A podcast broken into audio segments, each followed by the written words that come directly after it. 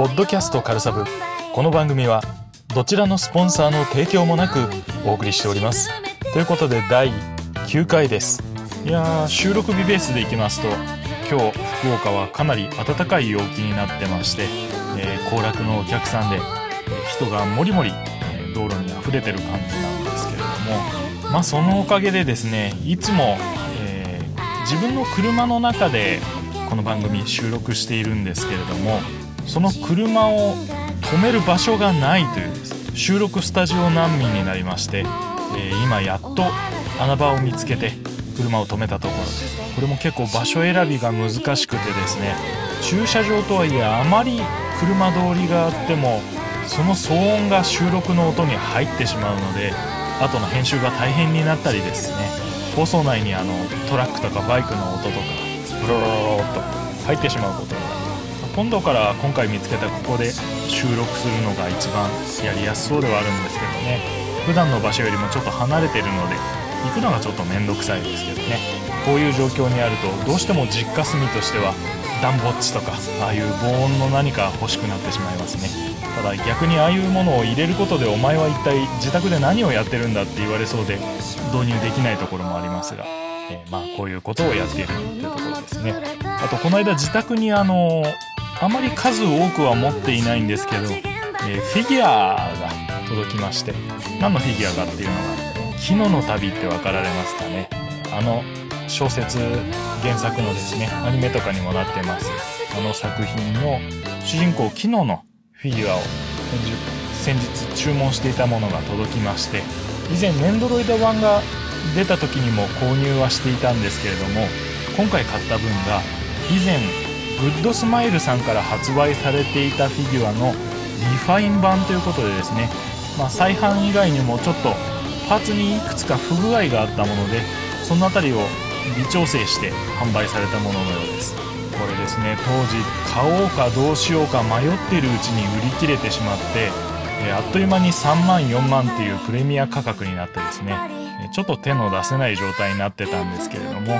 今回なんとか普通の販売に間に合うことができたので手に入れることができた感じです。このフィギュア何がいいってですね後ろ側なんです。キノというキャラクター自体は特に豊満なお胸ですとか、そういったのがないという設定になってますので、えー、むしろない方向というふうに伺っておりますので、前から見た時はただの、えー、バイク乗りのジャケットを着た姿なんですけれども、こちらのフィギュア、後ろ側ですね、お尻が素敵なんですよ。木の自体よく作中でも男性に間違われるようなキャラクターなんですけど、このお尻を持っているのになぜ間違われるのかっていうね不思議でなりませんね。日本お尻党の党員としては強くお尻を押していきたいものであります。とまあバカな話はこの辺で、えー、本編に移っていきたいと思います。本日は予告していました通り同人誌平成同人物語を取り上げまして大して詳しい話はできませんが中身のページをめくりながらですね内容について触れていきながら自分の思い出と絡めてお話しできればいいなと思っています。本日もどうぞよろしくお願いいたします。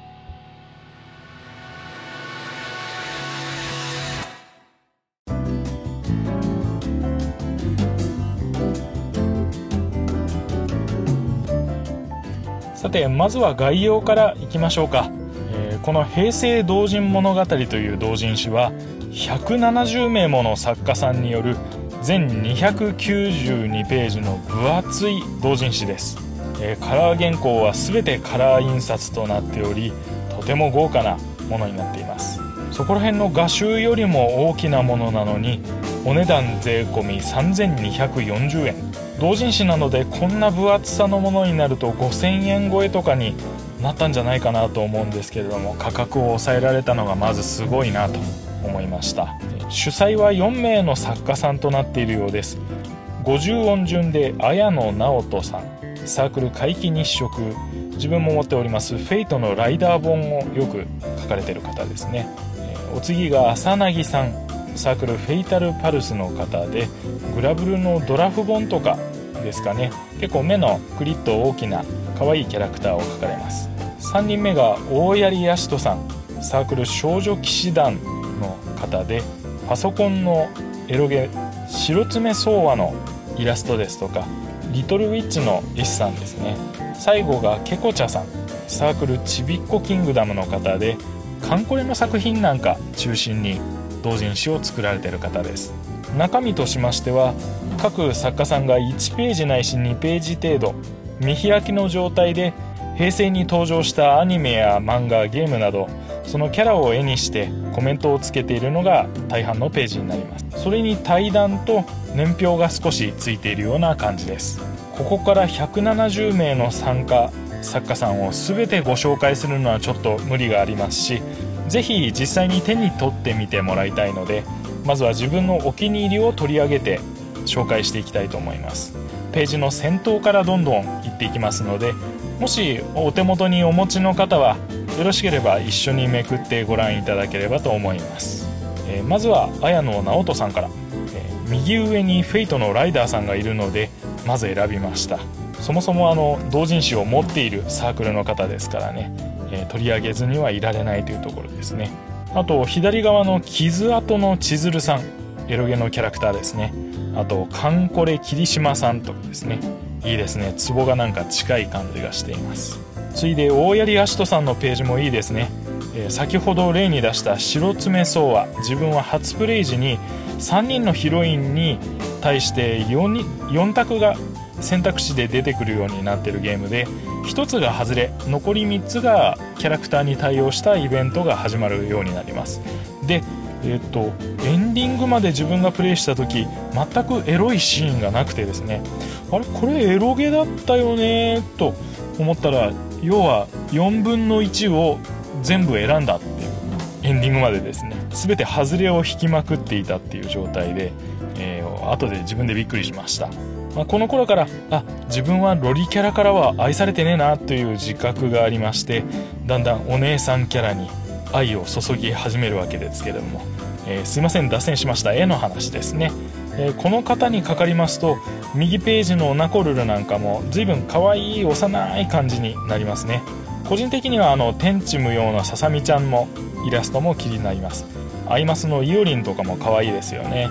ニコ動の見始めの頃いろいろ動画が出てたのを思い出します。ニコ動が、えーと、平成18年ですからね。もう1 2 3年前になるんですね。年を取るはずです。続いて荒泉るいさん、えー、この方のページは無視できませんね。スレイヤーズでおなじみのイラストレーターさんですが左のリナ・インバースといい右のセーラームーンといい懐かしさが込み上げてきますね。実はこのページですね公式のあのホームページにも書いてあるんですけれども荒泉さんのコメントがレイヤーごとデータが抜けて、えー、誤色になっているっていう状態になってましてせっかく寄せたコメントが載っていないというちょっと悲しいことになっています。大きな企画だとどうしてもこういうことが起こってしまうんですかね。昔はリナのつけていたあのマントのタリスマンとかですね。赤い丸いやつなんですけれどもそれの形状まで暗記していたような記憶があって、えー、あの頃のあのキャラクターにかける情熱っていうのは、まあ、時間も学生だからあったんでしょうけどね強かった気がします。原田武人さんの絵なんかも好きなんですけれどもこの絵で取り扱ってる宇宙英雄物語ですかね。あれの記憶がどうも薄くって多分ほとんど本を読んだことが立ち読みぐらいでしかないせいなんでしょうけどどのキャラが何という名前なのかもちょっと分からなくてですね。ただ伊藤武彦さんは分かるのでほらあの A 君の戦争とかですねとか言い始めるとちょっと地雷をかかとでぐりぐり踏みしめる感じがしますけれどもやめときましょうね。あの虎のポイントカード昔あの積極的に貯めてたんですけどそれの交換品の中に原田武人さんのサメのぬいぐるみかなんかうさぎの方だったかなどっちかが確か交換品で出てたので十分確か交換できるポイントを持ってたんですけれどもあれを放置してしまったのがちょっと、えー、今更後悔してますね。プレネールさんだったらすぐに交換してたんですけど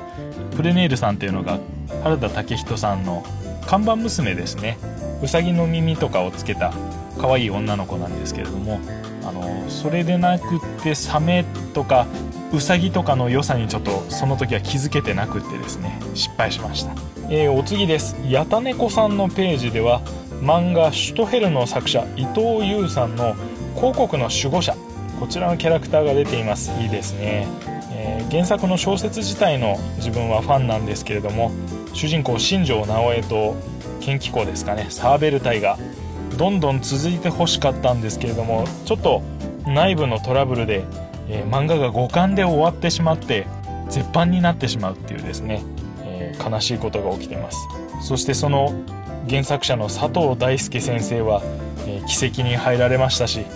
うん、もう踏んだり蹴ったりですね小説が9冊出ていてその先がやはり見てみたかったですね。海軍編が確か始まる予定だったと思うんですよね。企画は立ち上がっててその宣伝も少し始まってたと思ったんですけれども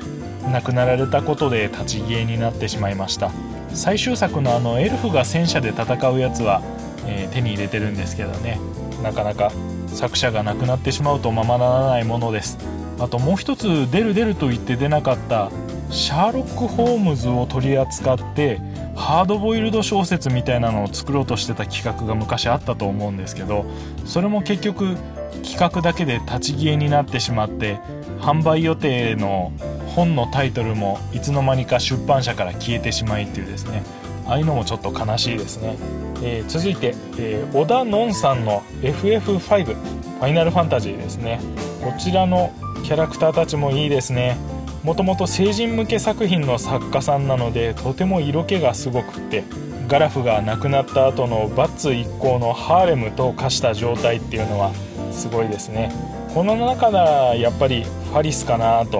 思います。ロマサガ1を積んで次に買ったスーファミソフトがこれでした。なんとか友人の手を借りてクリアした記憶があります。えお次です。艦これでおなじみの九条一祖さんも Fate のライダーを描いたりしています。 Heaven's Feel の桜と一緒の絵この2人はやっぱり鉄板ですよね。好みで言うとライダーさんは hollow 本編に対してのファンディスクのゲームの方なんですけどそっちの普段着のメガネ姿の方が好きなんですけれどもこういうバイザーというかあの目隠しがついた状態も大好きです、えー、お次がクジラックスさん。この綿鬼の絵記憶が蘇りましたね。あの渡る世間は鬼ばかりではなくって「週刊私のお兄ちゃん」っていうビネットが昔販売されたのを覚えている方いらっしゃいますでしょうか。直にその商品を見ることはほとんどなかったんですよね。福岡の方でそういうのが店頭に並ぶことがちょっと自分が多分そういうのを売ってる店に入れなかったのもあるんでしょうけどよく雑誌なんかで目にしててあの情景模型がやっぱりああいうビネットという形で小さくまとまってるのはすごくいいなと当時思いました。なんか給食係の女の子が白い液体をぶちまけてるみたいなのも確かあったと思うんですけれどもいや本当いやらしい意味じゃなくってすごく出来が良かったんですね。ああいうのを自分の好きなキャラクターとかでも出してもらえたらなとか思っちゃいます、えー、お次たけのこ星人さんのルリルリ。かわいいですね。実は結構元の星野瑠璃、えー、なでしこですね。機動戦艦なでしこの絵って後藤圭司さんっていう方が描かれてるんですけど目とかあの顔の輪郭とかですねちょっと太めになってて特徴的なんですよね。次のページの呉正弘さんの方が原作には近い感じなんですけれども自分の趣味としてはたけのこ星人さんの描いた感じがとても好きです。えー、結構印象の強いものでまとめていったんですけれどもこの辺りで書籍の内容としては折り返しのページになっていきます、主催の皆さんの対談記事と「平成オタクロニクル」という年表がここに挟まります、えー、一つ一つ目を通して対談内容ですとか年表を見ていくと自分でも忘れていたことがどんどん蘇ってくる状態でした。あれですねあの時事ニュースとか平成に起こったことを全部含めていろんなジャンルの年表を一緒くたになんか重ねた本とかあったら面白そうかなと思いました。もうスポーツだとかニュースとか、えー、サブカルももちろんですし芸能とかですね。ごちゃ混ぜでやったらその時自分自身は何をやってたかっていうのを思い出しても面白い資料として重宝しそうなものになりそうだなと思いました。さて通知の方で DL サイト5%引きクーポンのメールなんかが届いてますがそれを無視して後半戦に入っていきたいと思います。まずは小山博和さん、えー、片付きタイプムーンの中の人の一人魔法使いの夜のなあのキャラデザの方ですね。この方が取り上げたのは某所でよく話に出ます。タクティクスオーガの主人公の姉カチュアを1ページ丸々ドーンと大きく載せています。ダークプリーストという分岐によって衣装が変わるんですけれどもそれの真っ黒の海外の葬儀で喪服みたいな格好ですね。ああいうのがまたかっこいい状態で描かれています。その脇の文章もですね大概に溢れててとてもいいものになっています。本当自分1回はプレイしてるんですけれどもうっすらとした記憶でですね主人公デニムとの会話で確かえらく選択肢が多くってですねなんか1個間違うと姉が死んじゃうみたいなそんなんだったと思うんです。はっきりは覚えてないんですけどね。イラストの右下の続編をいつまでも待っておりますというこの言葉には激しく同意する方も多いんではないでしょうか。私もそのうちの一人です。あブラックドッグさんはやっぱりセラムーンなんだなんて思いつつ続いての小梅ケイトさんのルリルリもすごくいいですね、えー、ルリルリって言いにくいですね。無表情なキャラなんですけど割と中身はある茶目っ気のある感じですよね。かなり皮肉屋ですし。声を当てた南尾美さんっていう方が歌います。ルリルリのコンピレーションアルバムを確か持ってる程度にはルリルリは好きです。いやさっきお姉さんキャラうんぬん言った手前にちょっと自己矛盾は発生していますけれどもこれはあのあれですね不正的なやつです。さて続いて、えー、チョコさん。この方のエヴァの新劇場版妄想へこれも素敵ですね。先日エヴァはついにあの制作開始の知らせが来ていましたのでなんとかあのオリンピックの後ぐらいには見られるんじゃないかと思ってます、えー、それでもちょっと早いかもしれないですけどね。まああの死ぬまでに見れたらそれでいいです、えー、チョコさんといえばですね最近だとゼノブレイド2でキャラクターをデザインされてたりもしたんですけれどもこの方キャラデザっていうと自分はピクシーガーデンというプレイステーション1のゲームを思い出します、このゲームですね妖精を育成していくんですけれどもその何と言いますか、えー、成長をどんどん待つことになるんですけれども、えー、つい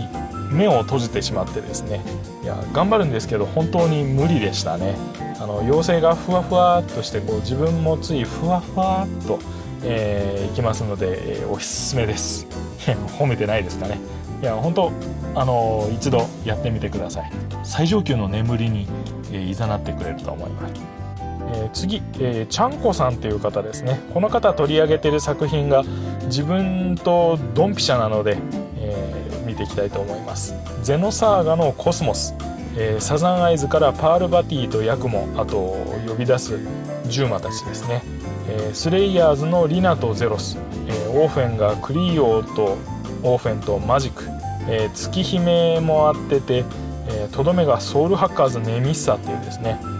ー、なんかどっかで口にした作品ばかりで、えー、どうですか？と声を大にした言いたいですね。この方の本当デフォルメキャラって可愛いですよね。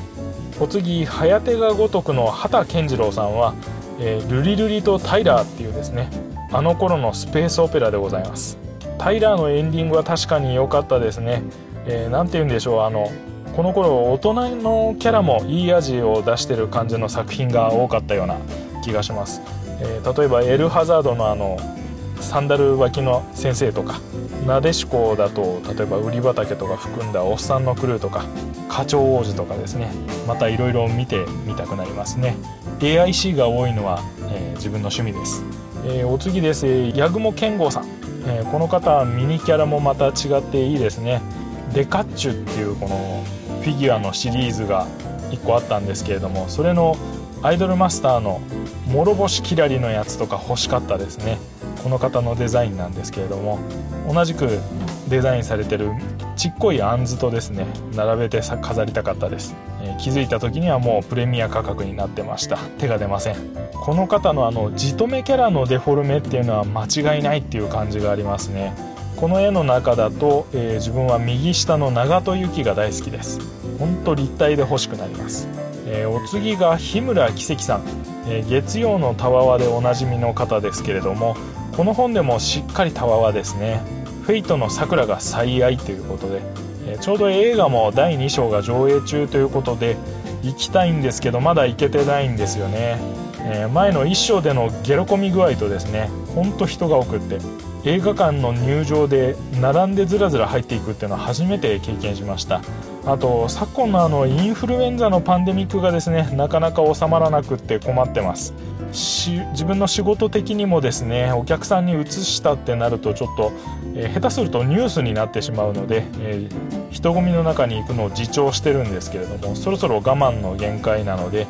えー、B 型が流行る前にちょっと見に行かないとなと思ってます、えなんか聞こえるところによるとヘブンスフィールのこの辺りっていうことはあの遺憾なくあのフェイトは18金エロゲーですよっていうのを発揮しているはずなので、えー、桜が、えー、頑張ってるやつですね。終わる前にとっとと見に行って楽しみたいと思います、えー、しれっともぐなみさんをチラ見しつつ、えー、お次がひろえれいさん、えー、この方の柴村舞のイラストですね。あのひろえれいさん版であのガンパレがあったらそれはそれで面白そうだなと思いました。あと続いてぷよさん。私服ライダーを描く人に悪い人はいませんね、えー、この方長門由紀が好きすぎてホームページなんかで書いてたらいつの間にか長門由紀の仕事が来てたっていう人ですね。素晴らしいですね。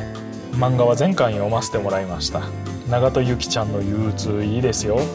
次、えー、皆川良二さんですね。普通にスプリガンを描いてるのはちょっと笑いました。イベントに参加されたことがないそうでまあ自分の思い出ということで思い出の一作ご自身の作品を書かれたみたいですね、えー、お次です、えー、自分にとってちょうどいいあのタイムリーなものがありましたね。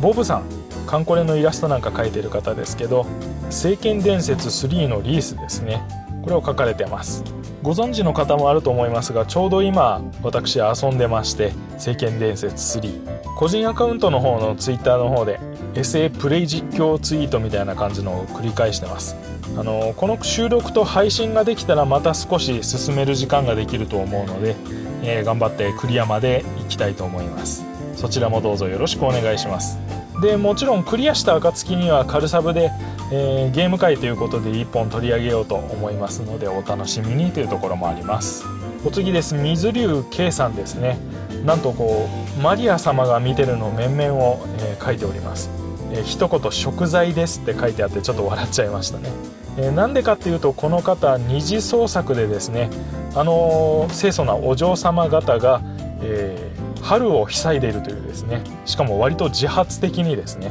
そんな作品を作ってますのでそりゃ食材ですよね、えー、原作の方も自分はちゃんと読んでました。えー、コバルト文庫を男が買うってなかなかですね書店では勇気がいりました、えー、妹のを買ってるんですよみたいな感じで。まあ確かに妹にも貸したりして一緒に読んではいたんですけれどもね。レイヤースしかりカードキャプターしかり、えー、カレカノしかりですか。なかなかなあの清水ダイブでしたね当時は、えー、お次ひろゆきさんはもうバカ信じすぎていいですね。返事 この方の作品の平常運転すぎる感じですね。変態なキャラになってしまってるシンジ君が。しかもあの象徴であるブルマを絡めてるっていうですね。ああひろゆきさんっていう感じの完遂っぷりが素敵ですね。お次のライタさん、えー、この方デビロット姫を書かれてますね。初期の同人誌とかですね。この方デビロット姫とか、えー、ナウシカのクシャナとかですね多いんですよ。戦乙女が戦車部隊をやってるとかそういう本も出してたりしてですねそういうのも買いあさって持っています。あと自分は持ってないんですけど片輪少女って聞いたことあります？今なかなかあの放送とかで片輪なんて載せられないと思うんですけど、えー、パソコンのゲームをですね海外の有志の方が作ってましていわゆる欠損萌えの部類に入るゲームになるんでしょうか。それのきっかけを作った絵もこのライタさんの同人誌に収録されてた1ページの絵からなんですね。今は日本語化もゲーム終わっててあの英語の読めない方でも、えー、無料で楽しむことができますのでパソコンをお持ちの方は是非ダウンロードしてみて、えー、やってみていただきたいというところですね。物語もちゃんとですねただ欠損女子を安易に楽しんでるっていうわけではなくってやっぱり障害を持った女の子との交流というところでなかなか深い物語になってますので是非触れてみてください。面白いですよ。あとは紫式部さえですね FGO で来ていればもう完璧だったんですけれども、えー、ちょっと泣きそうです、はい。えー、続いては最後、えー、ワダアルコさんですね。 Fate/EXTRA のキャラなんかですね。この方のデザインなんですけれどもゲームの上ですね、え注目右上ですね。ギャラクシーエンジェルのフォルテ・シュトーレンさんです。えー、皆さんエンジェル隊だとどなたが好きでしょうか？私はもちろんフォルテさんです。いや身内にですね1人バニラさんが好きすぎてですね。ゲーム版であのバニラ機短期クリアみたいなのをやらかす人なんてのもいるんですけれども私はフォルテさんです。一番のチャームポイントはあれですかね。エンジェル隊でやっぱりオープニングとかエンディングアニメで歌を歌ってた場合に1人だけ声が低くて目立っててですねお姉さんが1人混じってる感じがとても好きです。あとおっぱさて取り留めもなさが止まりませんがここまでを振り返りますと、まあ、昨今のアニメゲームのインフレの状況っていうのはすごいですよね。ワンクールに何本やるんだっていう社会人にはとても追い切れない感じになってますけれどもまあこの昔楽しんだ作品なんかを用いてですね当時の記憶を掘り起こすにはこれ以上役に立つ本はなかったなっていう感じは思いました。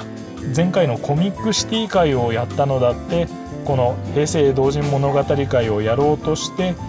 ページをめくった結果あのイベントの思い出が思い起こされてですね回が1回増えたっていう感じではあります。当時結構大好きだったのになんかいろんな記憶に埋もれてしまってですね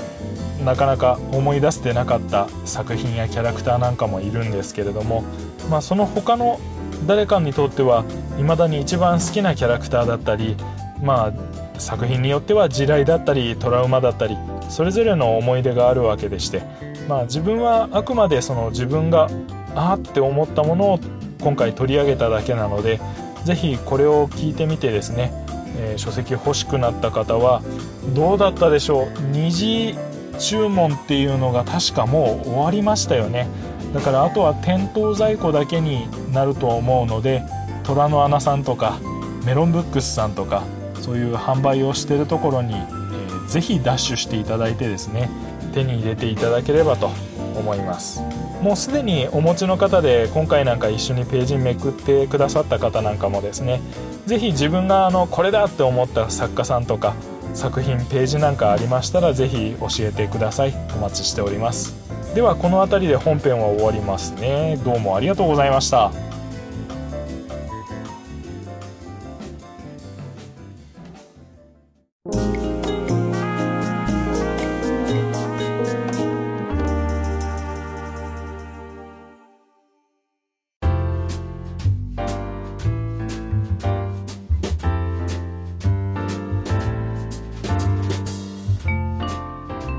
れではお便りのコーナーです。カルサブ宛てにいただいたお手紙を紹介していきたいと思います。まずはお一人目サブネームヨネコさんからです。ありがとうございます。カルサブコミックシティ界で記憶の扉がパッカーンと開いた。初めてのイベントはサークル参加の友達について行った時で芸能人ジャンルにこっそり当時ネットで公開していた陰陽師小説、えー、しかも「ノットフ」とありますね。を置いたものの恥ずかしくて全く売ることができませんでした。次回イベントレポ楽しみにしています。といただきました。ありがとうございます。米子さんサークル参加をしたことがあるんですね。まあお友達の参加についていった状態ということなのであれなんですけれどもすごいですね。自分の小説本を頒布しようとしたんですね。その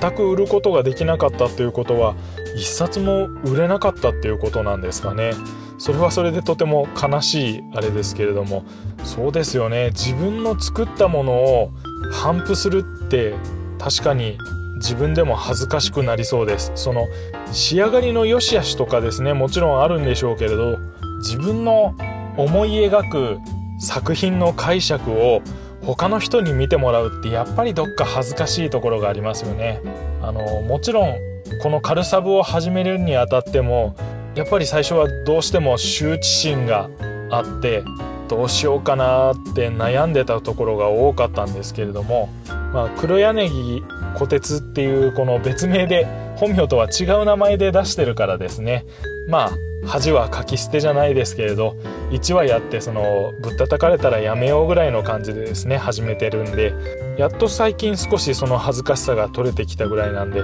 なかなかですね。でも本当当時あの芸能人ジャンルのあのコーナーとかありましたね。自分の記憶にあるのは当時 KinKiKids なんか結構流行ってたんでその2人がですね、えー、抱きしめ合って愛を確かめ合ってるような薄い本がですね並んでたような気がします。あとは自分 B'zとか当時好きだったんですけど B'zの2人もですね、えー、どっちが攻めなのか受けなのか表紙からは分かりませんでしたが稲葉さんと松本さんがイチャイチャしてる表紙でですねうわーと思いましたね。こういうあの芸能人ジャンル生ものっていうんですかね。それが苦手な方もいらっしゃると思います。やっぱりあの自分の好きな歌手さんとかがイラストにされた上にあの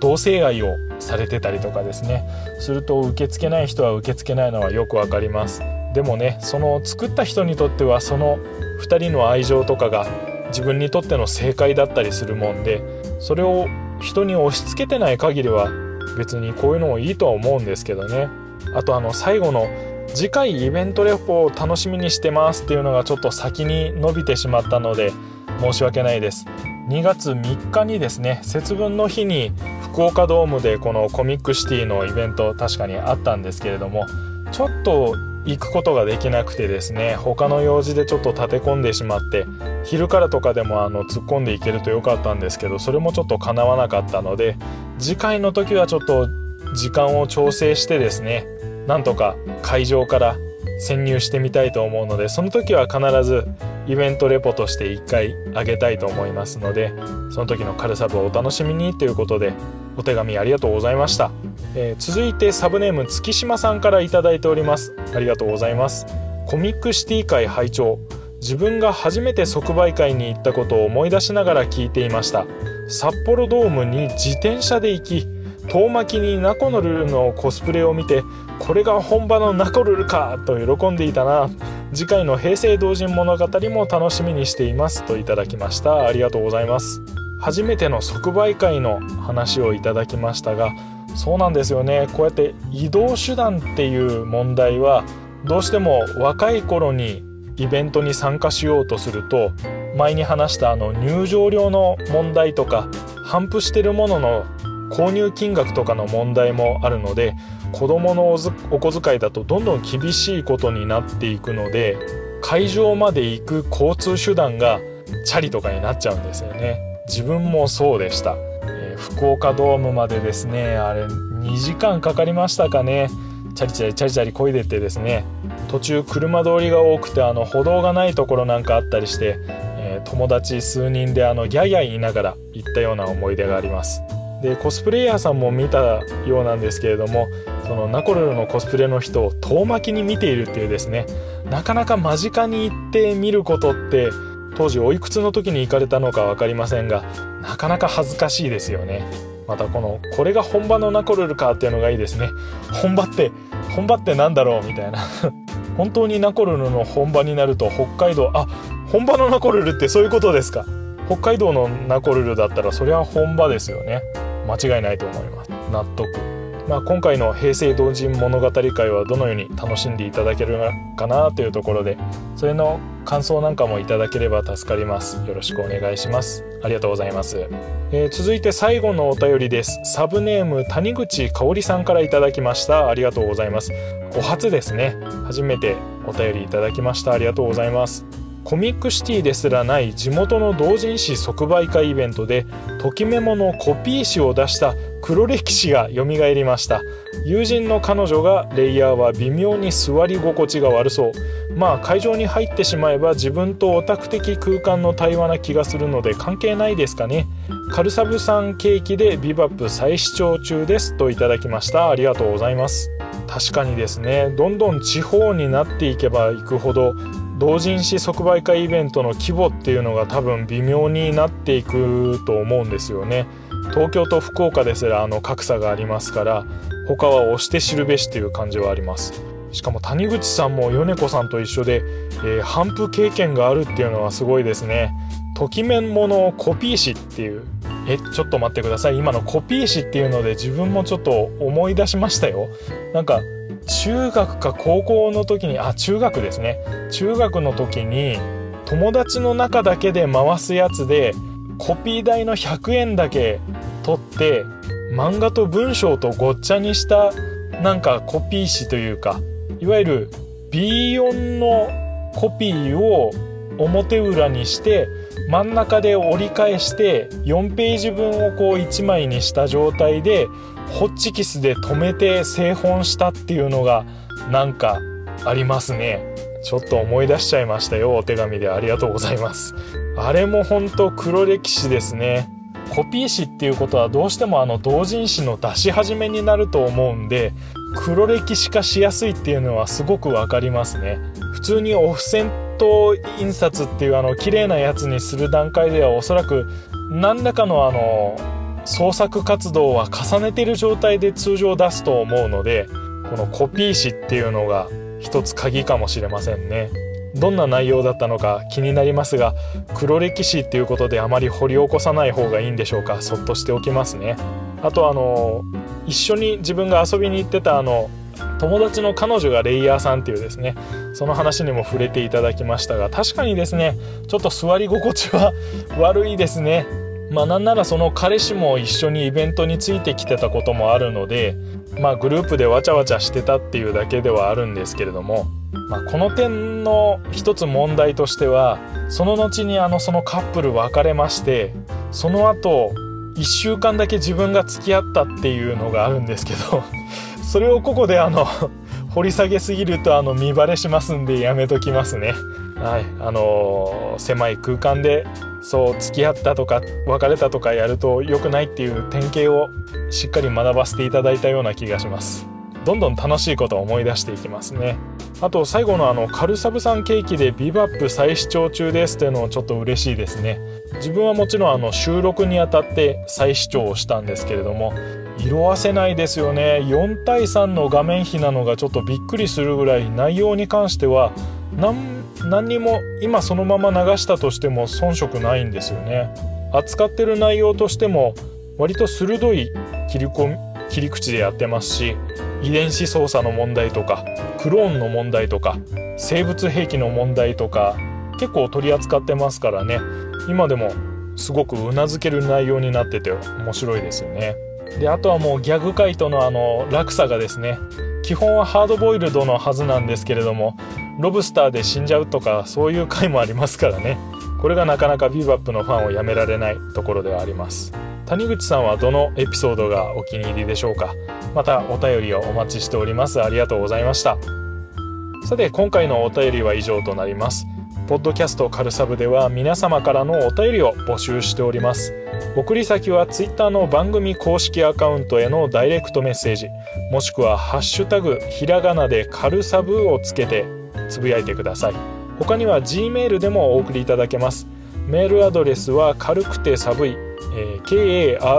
karukutesabui アットマーク gmail.com です、えー、であとは間に合うかどうかわからないんですけれどもカルサブのホームページ上のシーサーブログのやつですね。そちらにご自身のあのメールアドレスを打ち込んでいただく必要のないお便りフォームも設置をしたいと思いますので間に合えばそちらからもぜひあの投稿していただければと思いますのでお便りお待ちしております。以上お便りのコーナーでした。